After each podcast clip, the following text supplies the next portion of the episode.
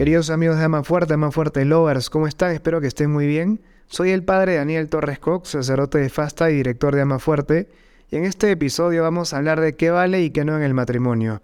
Vamos a hablar de la intimidad sexual, de las relaciones sexuales dentro del matrimonio, tema del cual poco se habla y espero que esto les resulte de interés y esclarecedor también.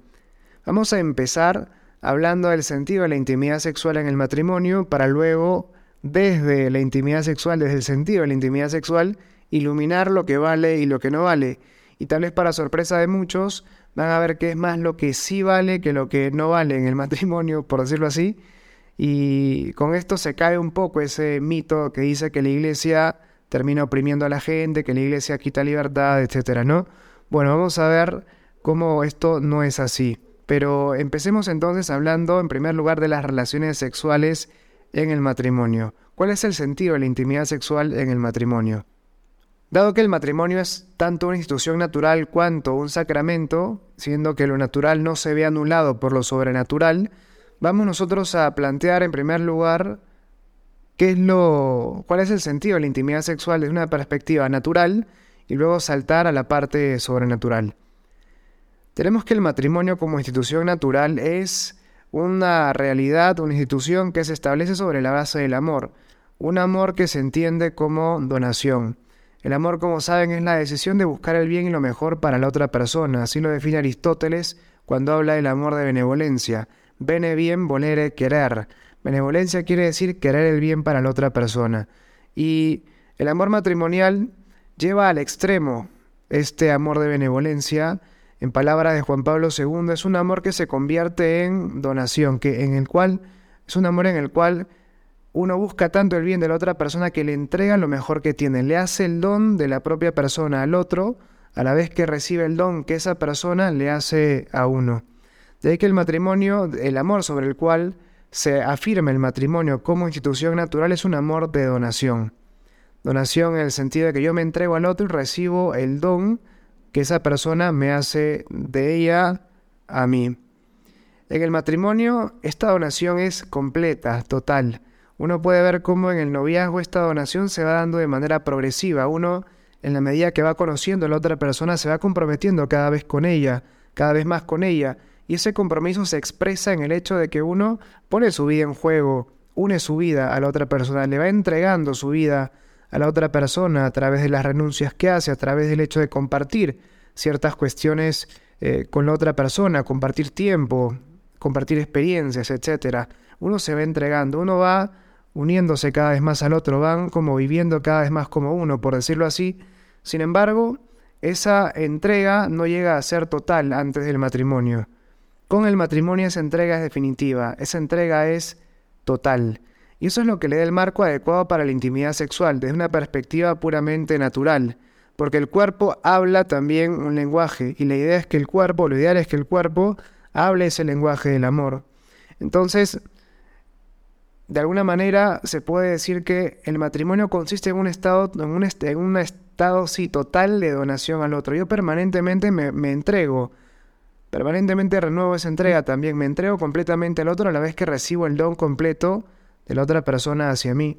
Y lo que hace la intimidad sexual es expresar con el cuerpo esa entrega de las personas que supone la vida matrimonial.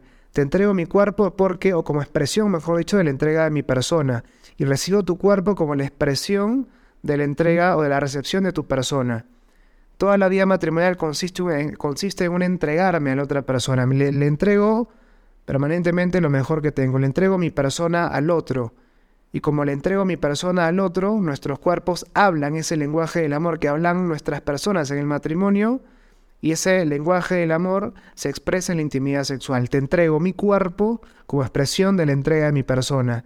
De que con nuestro cuerpo decimos aquello que decimos con nuestras personas durante toda la vida matrimonial. Esto es un poco el sentido de la intimidad sexual desde una perspectiva natural en el matrimonio vista visto, visto el matrimonio como una, como una institución que se afirma sobre el matrimonio, perdón, sobre el amor entendido como un amor de donación. Bueno, hasta aquí el sentido de la intimidad sexual en el matrimonio de una perspectiva natural. Lo sobrenatural no anula lo natural, lo eleva, le da una mayor sublimidad, sí, pero lo supone. Ya decía Santo Tomás de Aquino que la gracia supone la naturaleza, la eleva, la perfecciona, pero no la anula. De ahí que lo que vamos a decir ahora del matrimonio como ahora en el sentido de sacramento, no anula lo dicho respecto de la dimensión natural, sino que la eleva. Recordemos que Cristo cuando viene, eh, cuando viene al mundo, cuando se encarna, no crea el matrimonio de la nada, sino que le da la dignidad de sacramento a una institución que ya existía como una institución natural. Es algo que ocurre solo con el sacramento del matrimonio, que ya era una realidad consistente, ya era matrimonio antes, antes de que viniera Cristo y le diera la dignidad de sacramento. Por eso es al mismo tiempo institución natural y sacramento. De hecho, el sacramento del matrimonio, de una perspectiva sobrenatural, se afirma sobre la institución natural del matrimonio. Por eso asume todas sus reglas y además las eleva, obviamente. Por eso lo que hemos dicho del matrimonio como institución que se afirma sobre la donación y el sentido de la intimidad sexual en el matrimonio como una forma de hablar con nuestros cuerpos, el lenguaje del amor que hablan nuestras personas, es el lenguaje de amor entendido como donación. Bueno, eso se da también en el matrimonio como sacramento, pero se le agrega una dimensión sobrenatural que vamos a ver ahora. Bueno, en el matrimonio es importante tener en cuenta que la relación sexual, la intimidad sexual completa sella el matrimonio. Es decir, cuando los esposos se dicen sus votos frente al altar, ellos constituyen un matrimonio, constituyen el sacramento del matrimonio, pero no lo terminan de celebrar todavía. Antes de la primera relación sexual, ese matrimonio que acaban de celebrar los esposos es un matrimonio rato pero no consumado y puede ser disuelto por el Papa en, algunas, en algunos supuestos. Pero a lo que voy es que no es un matrimonio que todavía, que ya está, mejor dicho, clausurado, que ya se ha concluido en su celebración. Falta una parte de la celebración del matrimonio, que es la primera relación sexual después de, después de, de los votos, ¿no? después de la celebración en la misa. Hay un profesor de Derecho canónico que decía un chiste, bueno, malísimo, igual lo voy a decir yo, ¿no? Hay matrimonios ratos, pero no consumados, y hay matrimonios consumados hace rato. Bueno, en realidad, un chiste, no pasa nada. En realidad no es que sea consumado hace rato, sino que esa relación sexual previa al matrimonio no, no, hace nada respecto de, eh, respecto de, de la celebración del matrimonio como tal. Entonces, por más que la pareja ya haya tenido intimidad sexual antes del matrimonio, lo que sella la, el, digamos, lo que sella el matrimonio como sacramento es la primera relación sexual después de las promesas que se hacen los esposos ante el altar. Pero esto es muy importante porque ante el altar los esposos se dicen lo siguiente, yo, no sé, Juan, te recibo a ti, no sé, Juana, como esposa, y me entrego a ti prometo serte fiel en la prosperidad y en la adversidad, en la salud y en la enfermedad, y así amarte y respetarte todos los días de mi vida. Eso es lo que se dicen los esposos verbalmente ante el altar. Y en cierto sentido se puede decir también que esa primera intimidad sexual, ese primer acto de intimidad sexual, en la medida que, que, que completa ese, ese, que completa el sacramento, lo que hace es expresar con el cuerpo aquello que los esposos se dicen verbalmente ante el altar. Es decir, ese primer acto de intimidad sexual, ¿qué es lo que quiere decir? ¿Qué se dicen los esposos con sus cuerpos en ese momento de intimidad sexual? Se dicen, yo te recibo a ti como esposa o esposo y me entrego a ti y prometo serte fiel en la prosperidad y en la adversidad, en la salud y en la enfermedad, y así amarte y respetarte todos los días de mi vida. Eso es lo que significa esa primera relación sexual. O eso es lo que significa, podríamos decir también, la intimidad sexual en el matrimonio. En la medida que ese acto sella el matrimonio, sella las promesas que se han celebrado, que se han dicho frente al altar, ese acto es una expresión de esas promesas. Ese acto es una, eh, ¿cómo decirlo? Es una concreción de esas promesas. Ese acto implica decir con el cuerpo sin palabras o reproducir con el cuerpo sin palabras las palabras que los esposos se dicen frente al altar. Esto tiene varias consecuencias porque, en primer lugar, en la medida que en la medida que el matrimonio se termina de celebrar con ese primer acto de intimidad sexual y eh, eh, el matrimonio entendido como sacramento, que es fuente de gracia, como, como el sacramento es fuente de gracia, entonces ese primer influjo de gracia se termina de recibir con esa primera relación sexual. Eso quiere decir que ese primer acto de intimidad sexual es fuente de gracia matrimonial, es fuente de gracia para los esposos. Y no solo eso, podemos decir algo más todavía, que con cada relación sexual, con cada acto de intimidad sexual, los esposos están actualizando sus promesas matrimoniales. Están diciéndose con sus cuerpos eso que se dijeron, esas promesas que se dieron frente al altar, o están renovando con su cuerpo esa promesa que se dieron ante el altar. Y no solo eso, sino que podríamos decir además también, aventurándonos un poco, un poco nadando, digamos, en la teología del cuerpo de San Juan Pablo II, que así como ese primer acto de intimidad sexual es fuente de gracia para los esposos, en la medida que cada acto de intimidad sexual renueva esas promesas que se hacen los esposos, cada acto de intimidad sexual actualiza para ellos también la gracia matrimonial. Es fuente de gracia, fuente de la vivencia de la gracia, también para ellos. Entonces, bueno, frente a esto, una pareja podría preguntarse válidamente, ¿no? ¿Tendríamos intimidad sexual sin estar en gracia? Dado que, eh, bueno, o sea, vemos que toda la dimensión de la intimidad sexual tiene una, dimensión también más profunda vista desde lo sobrenatural, desde la gracia. No quiero, no quiero decir con esto que si uno no está en gracia, no puede tener intimidad sexual, sino que es una pregunta interesante para hacerse porque eso le da una mayor, o sea, le permite a los esposos vivir su intimidad sexual con una mayor profundidad. Ya no se trata simplemente de tenemos intimidad cuando tenemos ganas y si no tenemos ganas no tenemos intimidad, sino que en la medida que entendemos que la intimidad sexual sella el matrimonio y lo renueva permanentemente, tal vez sería interesante que, que, los esposos se planteen incluso tener intimidad aun cuando no tienen ganas. ¿Por qué? Porque se, están, se dan cuenta que esto renueva su amor, actualiza su amor, les permite vivir con más intensidad la gracia matrimonial. Es un acto esencial el matrimonio para, perdón, la intimidad sexual para los esposos. Tan es así que sella el matrimonio entendido como sacramento. Esto es muy importante. No es al nivel de tenemos intimidad o vemos una película o vamos al cine o tenemos intimidad, o nos tomamos un café o, o, o, dormimos una siesta o tenemos intimidad. O sea, la intimidad sexual en el matrimonio no está al nivel de ninguna de estas cosas, para tenerlo en cuenta, en realidad.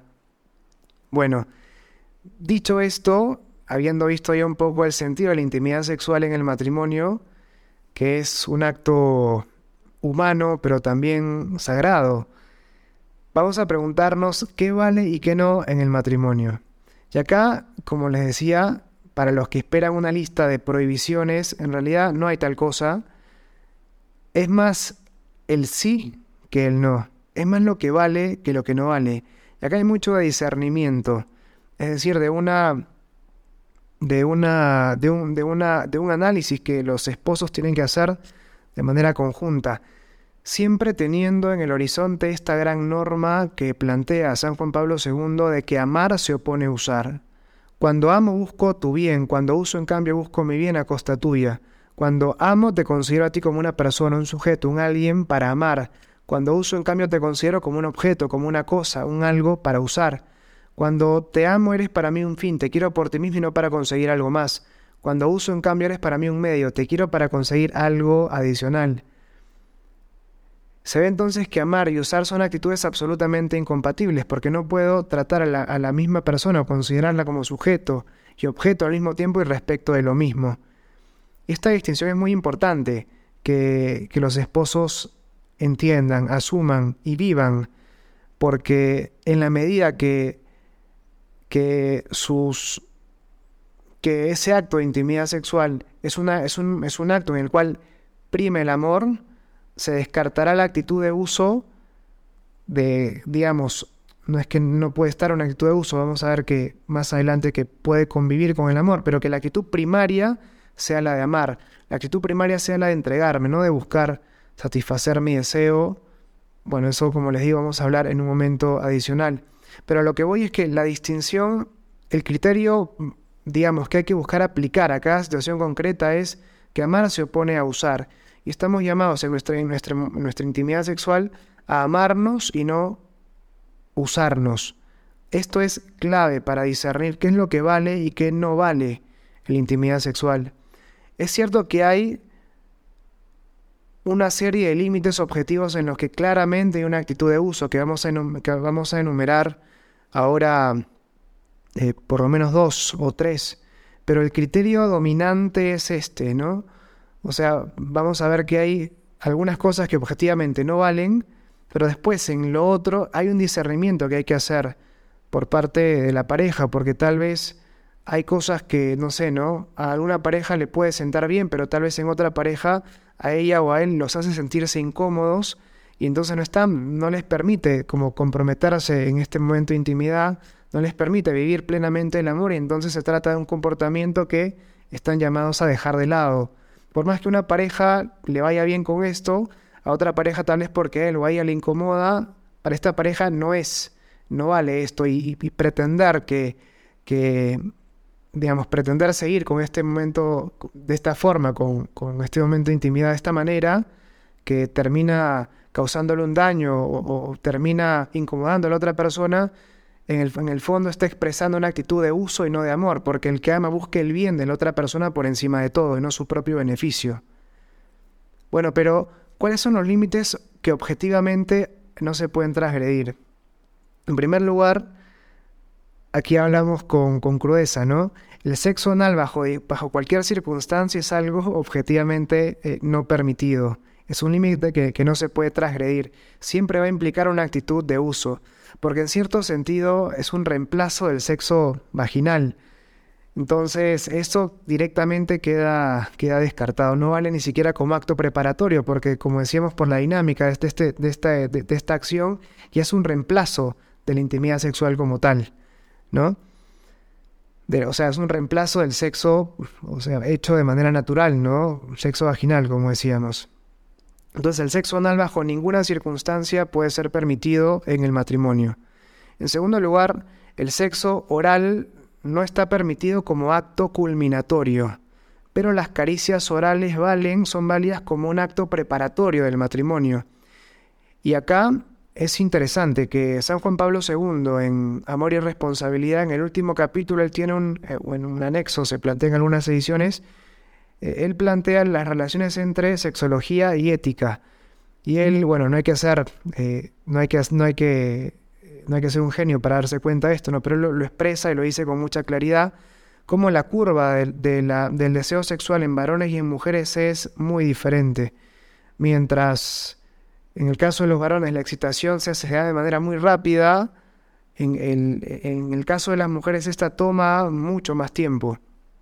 Y por eso es posible que se realicen, o sea, él lo plantea así, ¿no? Es, es importante la ternura por parte del varón especialmente para armonizar, por así decirlo, el deseo.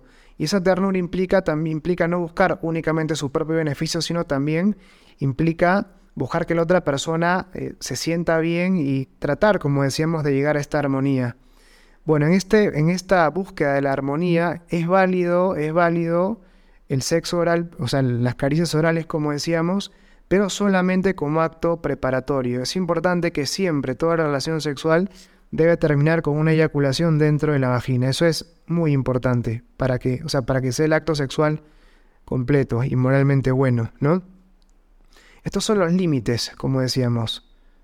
El sexo anal no vale, sexo oral no vale tampoco como acto culminatorio. Y después, ¿qué vale y qué no vale en el medio y es algo que le toca discernir a la pareja. Acá también es importante hacer una alusión a la pornografía, porque mucha gente dice, bueno, mucha gente, mejor dicho, más que dice, se ha educado o se, pretende educar viendo pornografía. Y es lo peor que uno puede hacer, porque el guion de la pornografía está armado para tratar, o sea, para, sí, pues tratar a, a las personas involucradas como objetos de placer. En realidad lo que se busca es maximizar el placer, ni siquiera de las personas que están ahí actuando, sino de las personas que ven.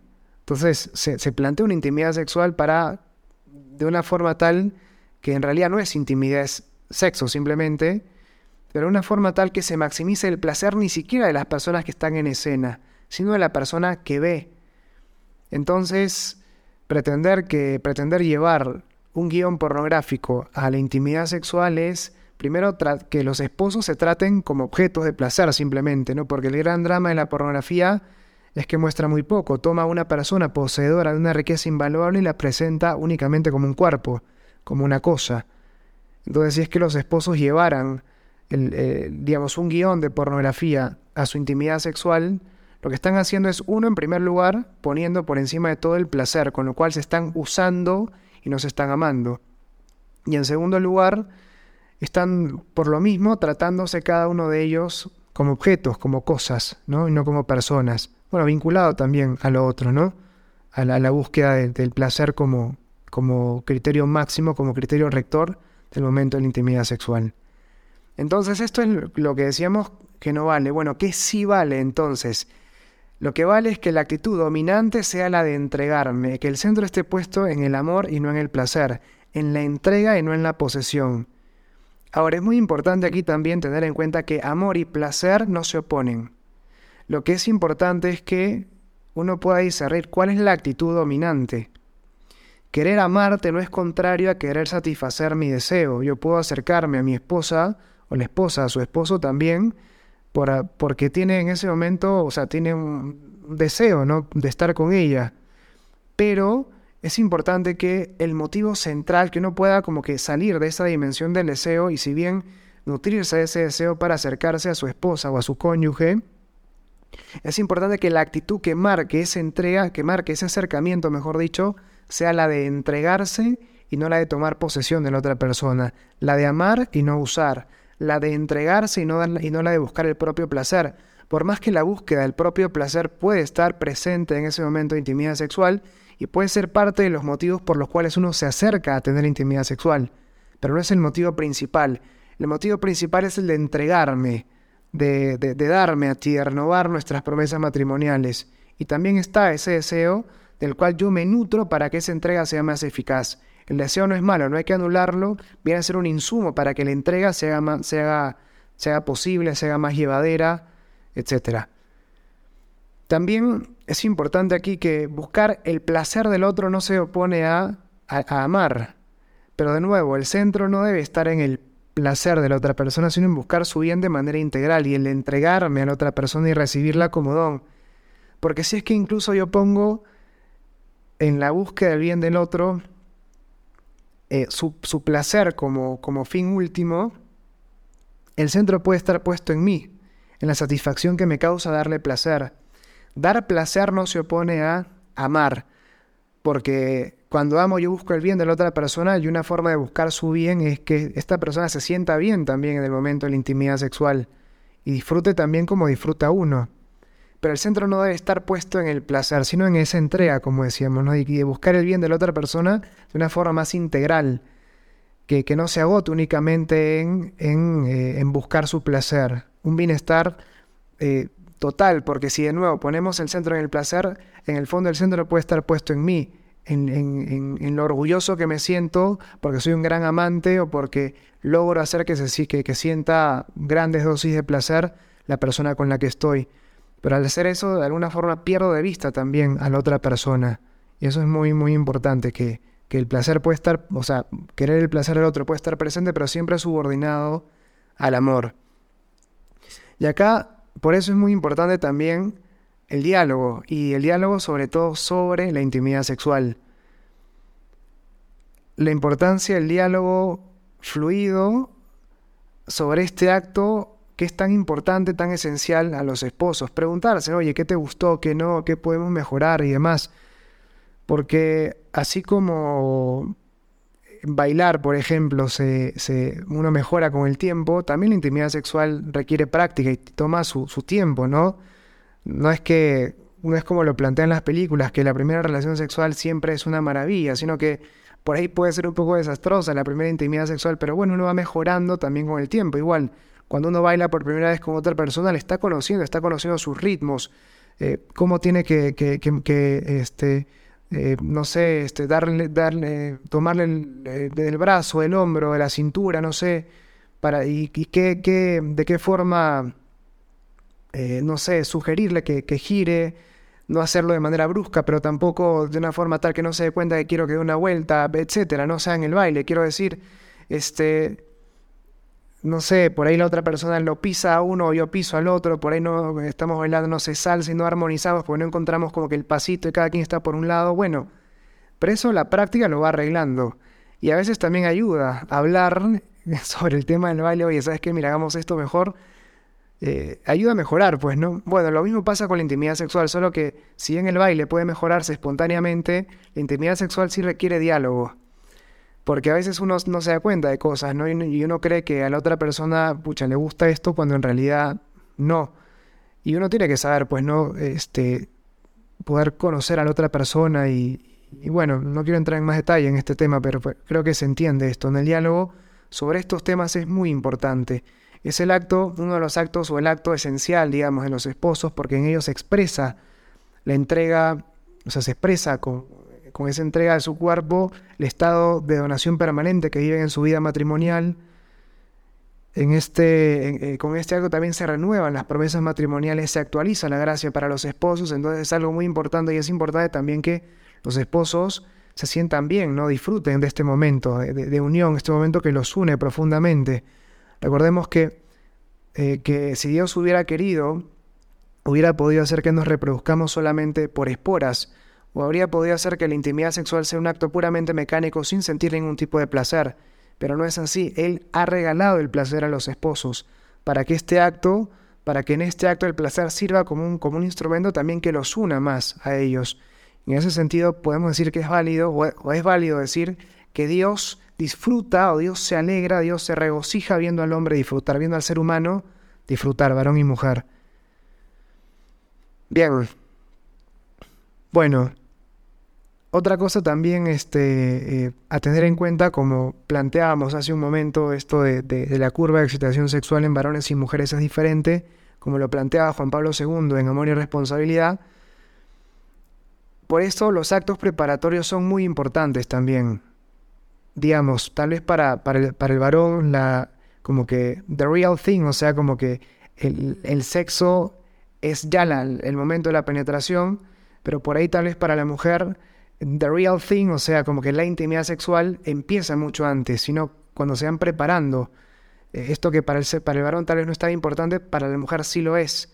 Toda la preparación. Entonces es importante que el varón incorpore esto, ¿no? Toda la dimensión de la ternura que decía Juan Pablo II, que es esa capacidad de ponerse, de sentir junto al otro, ¿no? De, de ponerse, de ponerse en, los zapatos o en la piel del otro y sentir como el otro, ¿no? No, ir buscando directamente el propio placer, sino tratar de, de leer también eh, eh, digamos, compenetrarse con el otro, ¿no? Y tratar de acompañarlo también para que, para que la intimidad sexual sea, sea, sea llevadera para ambos y se logre esa armonía que es tan importante y que es tan difícil de lograr también en la intimidad sexual. Y así como pasa con el baile, el sexo también mejora con los años. Eso para tener en cuenta.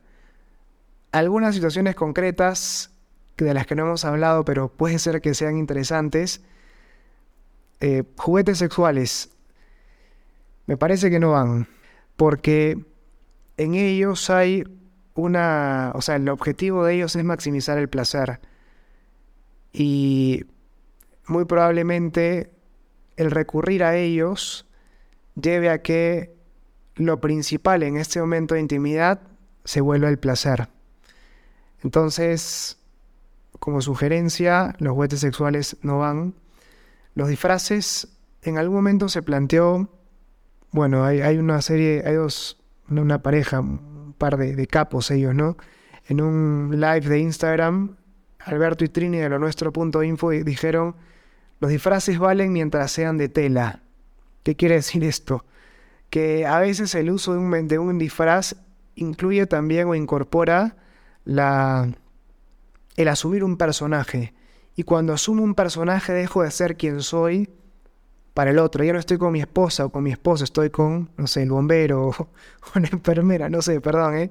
Bueno, pero a lo que voy, a lo que voy es, este, yo dejo de estar con el otro. Entonces, mientras el disfraz sea de tela, es decir, mientras no, no implique la asunción de un personaje, una fantasía, estar con alguien que no es mi esposa, bueno, o mi esposo, vale, ¿no? De nuevo, aquí estamos entrando ya en un terreno, como decíamos, prudencial en el que la pareja tiene que hablar, es importante el diálogo, es importante que, ellos hagan un discernimiento ¿no? sobre, sobre si esto, si esto realmente nos ayuda a amarnos mejor o termina desviando la atención hacia el placer o hacia otros aspectos que nos hacen perdernos de vista en este momento de intimidad y hacen que este acto de intimidad termine convirtiéndose en puro sexo animal. Intimidad, en, bueno, eso no se aplica al español, pero en inglés se dice intimacy y se puede como que decir que viene de into me, sí. O sea, como que ver dentro de mí. Entonces la intimidad sexual es algo mucho más de lo que, que lo físico, ¿no? De hecho, muchas veces se recurre a juguetes o disfraces porque se, quiere dar como que una novedad a la relación sexual, a la intimidad sexual, porque uno dice como, bueno, estamos llegando a un punto de, agotamiento, de aburrimiento, y en realidad la novedad no viene por el uso de juguetes o de disfraces, que eso lo que hace en última instancia es mantenerla, la, buscar novedad en un nivel superficial, en ese nivel de, eh, de la búsqueda del placer únicamente. La novedad de la intimidad sexual viene de este sentido de la intimidad en, el inglés, ver dentro de mí, o sea, de, una compenetración mayor con el otro, un, sumergirme mucho más en el misterio del otro, que es insondable. Y ahí, en esa, en esa búsqueda de una mayor compenetración con el otro, una mayor intimidad en el sentido de, de, una mayor unión con el otro, entendido como una persona, no como, no, como no como simplemente un cuerpo que es capaz de darme placer o al cual yo busco también darle placer es el hecho de sumergirme en la riqueza del otro en cuanto persona, en cuanto misterio. Eso es lo que le da novedad a la intimidad sexual. Ahí es, donde hay que buscar la intimidad, perdón, la novedad en la intimidad, no en los juguetes o en los disfraces. Sadomasoquismo directamente no va porque no es posible armonizar la búsqueda de, un bien para el otro con, con, este, con, con el dolor, ¿no? Y de hecho, el dolor está asociado al placer y ya, experimentar placer en el dolor ya, ya, hay una cierta perversión en eso. Obviamente tríos y, y, eh, intercambios de parejas o grupos y demás, eso no, no va, ¿no? Ya se pone obviamente por encima de todo la búsqueda del placer y no la, auténtica intimidad con el otro, ¿no? Bueno, espero que esto les haya resultado de interés realmente. Eh, menos mal que todavía no estamos en una situación de, poder grabar en video estos podcasts y Dios mediante pronto lo podremos retomar. Así que es mejor hablar de estas cosas sin que me vean la cara también, así puedo explayarme un poco más en estos temas que son bastante delicados, pero creo que son importantes también de, conversar, de, de, tratar, especialmente en el matrimonio y también en la preparación para el matrimonio, para que nosotros sepamos cuál es el sentido de la intimidad y también un poco cómo a qué atendernos ¿no? en el momento de, del matrimonio. Bueno, les mando un saludo muy grande, que Dios los bendiga un montón. No dejen de entrar a amafuerte.com para ver todas las novedades que tenemos, los cursos, los artículos, etcétera. También entren a nuestro canal de YouTube que hay, estamos tratando de darle vida, pronto habrá nuevas, nuevas cosas y compartan este podcast para que llegue a, a muchas otras personas. Nos vemos. Chau, chau.